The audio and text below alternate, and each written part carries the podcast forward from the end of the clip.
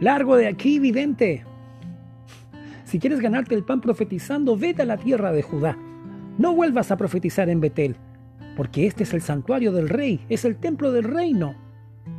Amós le responde a Amasías, Yo no soy profeta ni hijo de profeta, sino que cuido ovejas y cultivo higueras. Pero el Señor me sacó de detrás del rebaño y me dijo, Ve y profetiza a mi pueblo Israel. Amós, el profeta o el no profeta. Ruge el Señor desde Sión, truena su voz desde Jerusalén.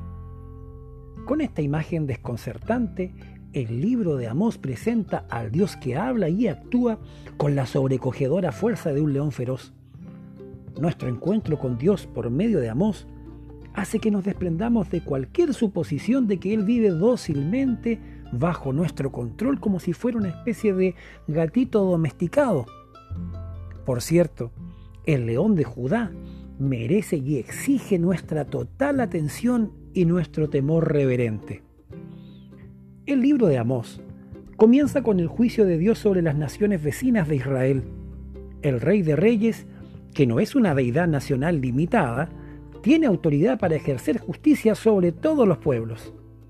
Si bien empieza con la condena de gentiles, Dios no disculpa con esto a su pueblo del pacto. Judá tendrá que experimentar la ira de Dios por no obedecer la ley y por servir a dioses falsos. Israel quedará aplastada por los pecados de injusticia social, inmoralidad sexual e idolatría espiritual. Es triste, pero el pueblo rechazó todo esfuerzo divino destinado a provocar arrepentimiento. A pesar de lo que Dios hizo, su pueblo no volvió a él. Sin embargo, el Señor sigue pregonando por medio de Amós, búsquenme y vivirán. Buscarlo equivale a alejarse del pecado y volver a la fidelidad del pacto. La búsqueda de Dios fundamental a la médula de la adoración también debe expresarse mediante acciones obedientes. De esta manera, Amós puede agregar a la invitación íntima de Dios, busquen el bien y no el mal y vivirán. Y así estará con ustedes el Señor Dios Todopoderoso, tal como ustedes lo afirman. No es posible procurar establecer una relación con un Dios justo e imponente mientras al mismo tiempo hacemos caso omiso de sus mandamientos justos.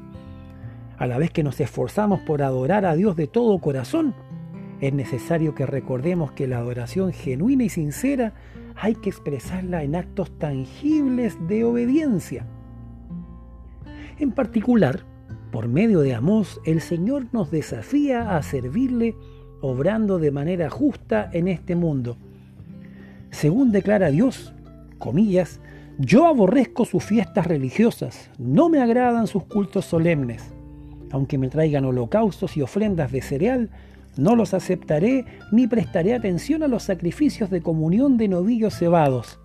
Aleja de mí el bullicio de tus canciones. No quiero oír la música de tus cítaras, pero que fluya el derecho como las aguas y la justicia como arroyo inagotable. Estoy leyendo Amós 5, 21 al 24. Dios aborrece la adoración que carece de autenticidad sincera y está divorciada de obras tangibles de justicia y rectitud. Si oprimimos a los desvalidos y maltratamos a los necesitados, no podremos honrar a Dios por nobles que sean nuestras expresiones de adoración. Por el contrario, cuando cuidamos a los desvalidos en el nombre de Cristo, servimos a Cristo mismo.